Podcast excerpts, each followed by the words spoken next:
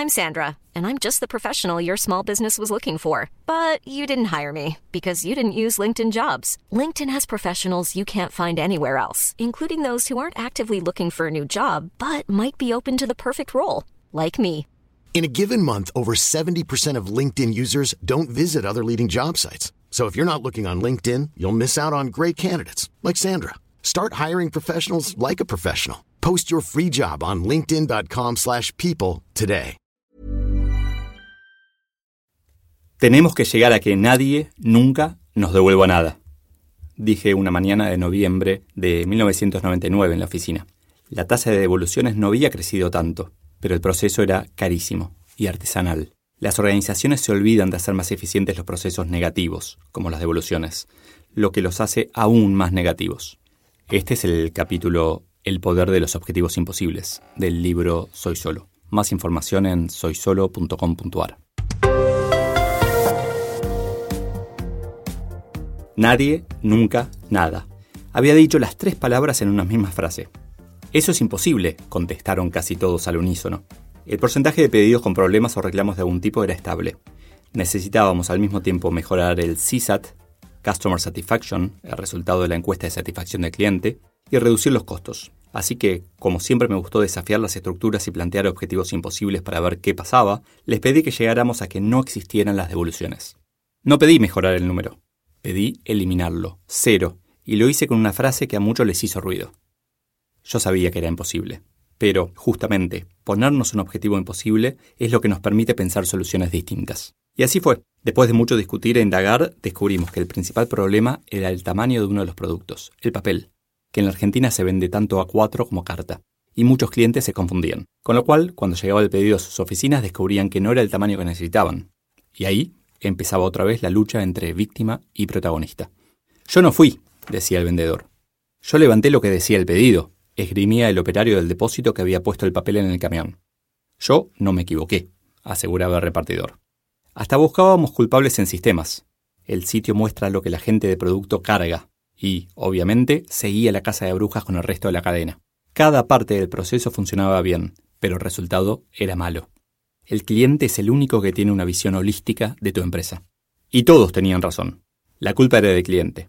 Era él el que se había equivocado. Pero el que pagaba el costo de ese error éramos nosotros, porque nos hacíamos cargo de la devolución. Y el cliente, que no tenía lo que quería. Y tampoco lo iba a comprar en otro lado mientras resolvíamos el problema.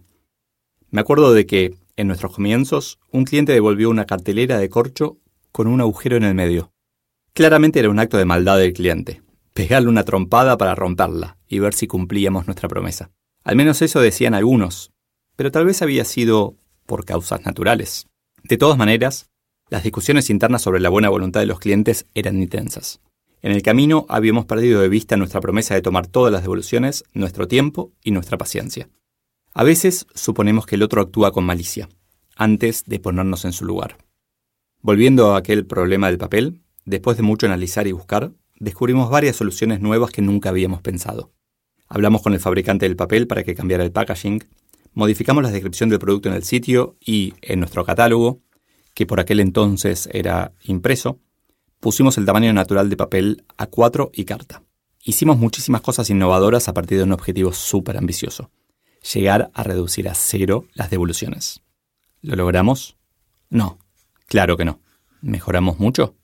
Sí, esa era la idea. Me recuerda a lo que estudié de la llegada del hombre a la Luna. Siete años antes, el presidente John Fitzgerald Kennedy había planteado ese objetivo. Muchos lo creyeron imposible, y enseguida recuerdo una frase de Julio Verne, que hace más de 150 años escribió De la Tierra a la Luna. Todo lo que una persona puede imaginar, otras podrán hacerlo realidad. Yo sigo pensando que las devoluciones pueden ser cero. ¿Un emprendedor por ahí? Los objetivos imposibles son cada vez más posibles. Por otro lado, un objetivo imposible es una visión, algo por lo que luchar juntos. Todos queremos ser parte de algo mayor. Nadie se va de acá. Otro ejemplo de objetivo imposible que me gusta pensar es el del turnover cero. Yo defino el turnover como el porcentaje de la gente que se va de una empresa, voluntariamente o porque fue despedida, en un periodo determinado. ¿Es posible que sea cero? No, claro que no. Y no solo es imposible, sino que también es indeseable puede ser un desastre para la empresa. Por eso yo digo que esos objetivos imposibles son muy interesantes como ejercicios teóricos para encontrar soluciones nuevas. Pero hay que ser cuidadoso con que sean objetivos concretos de áreas. En este caso, si el área de recursos humanos tuviera ese objetivo, podría poner resistencias a despedir gente, y eso no estaría bien. O quizás le ofrecería un aumento de sueldo a alguien que se quiere ir, y eso muchas veces tampoco es bueno. El líder es responsable de la coherencia entre los diferentes objetivos. Señal de fax. También tuvimos un momento allá por la prehistoria, hace poco menos de 20 años, en que vendíamos todo por teléfono y fax. Los clientes llamaban y hablaban a veces una hora con un vendedor o enviaban un ilegible documento de varias páginas con lo que querían comprar. Al poco tiempo de empezar la empresa nos dimos cuenta de que teníamos que vender por Internet. Era 1999. ¿Cuál fue el objetivo? Que el 100% de las ventas fueran por esa vía. Pasaron casi 20 años. ¿Lo logramos? No, todavía no. Sigo hablando en primera persona del plural y en presente, perdón, pero aquel objetivo imposible nos hizo sacudir la estantería.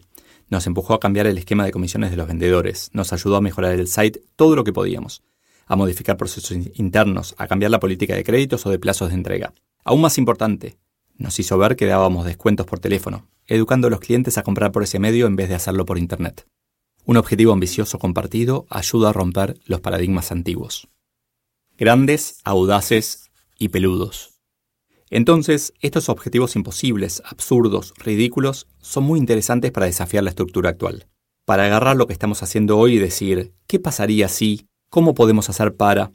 ¿Qué deberíamos cambiar si queremos? Desde mi punto de vista, estos objetivos imposibles son súper sanos cuando uno busca un sacudón, una disrupción, un cambio un poco más allá de las modificaciones marginales a las que estamos habituados para mejorar un poquito ese resultado. Es una herramienta muy útil pero solo si uno la usa con mucho cuidado, porque son de temer. Alguna vez escuché que a estos objetivos los llaman Big, Hairy, Audacious Goals, BHAG, objetivos grandotes, audaces y peludos. ¿Algo más para agregar? Sí, la famosa cita de Steve Jobs, los que están lo suficientemente locos como para pensar que pueden cambiar el mundo, son los que lo hacen. Este capítulo de alguna manera lo escribí para explicar, para explicarme, para poner en contexto muchas de las ideas ridículas que, que tengo, tuve y seguramente tendré. Son muchas veces sueños, son objetivos imposibles que, que, a mí personalmente me sirven para desafiar la realidad, para repensar lo que está pensando, lo que está pasando, para ver las cosas de una manera distinta, para ofrecer puntos de vista distintos. A mí me sirve mucho para, para crecer. Y parte de, estos objetivos imposibles es esta idea ridícula de, de compartir el libro que tanto esfuerzo puse en desarrollar, en imprimir, publicar, distribuir, etc., compartirlo gratis en formato audio. Y te preguntarás, ¿por qué lo hago? Y lo hago porque mi objetivo es de verdad ayudar a otros líderes a liderar mejor. No necesito ganar dinero con cada cosa que hago. Mi modelo de negocios se basa en, ganar ese dinero a través de conferencias, a empresas, básicamente. Entonces yo veo este objetivo imposible, ayudar a otros líderes a liderar mejor, como, como parte del camino. Y este audio que estás escuchando es una táctica dentro de esa visión dentro de ese, ese, objetivo.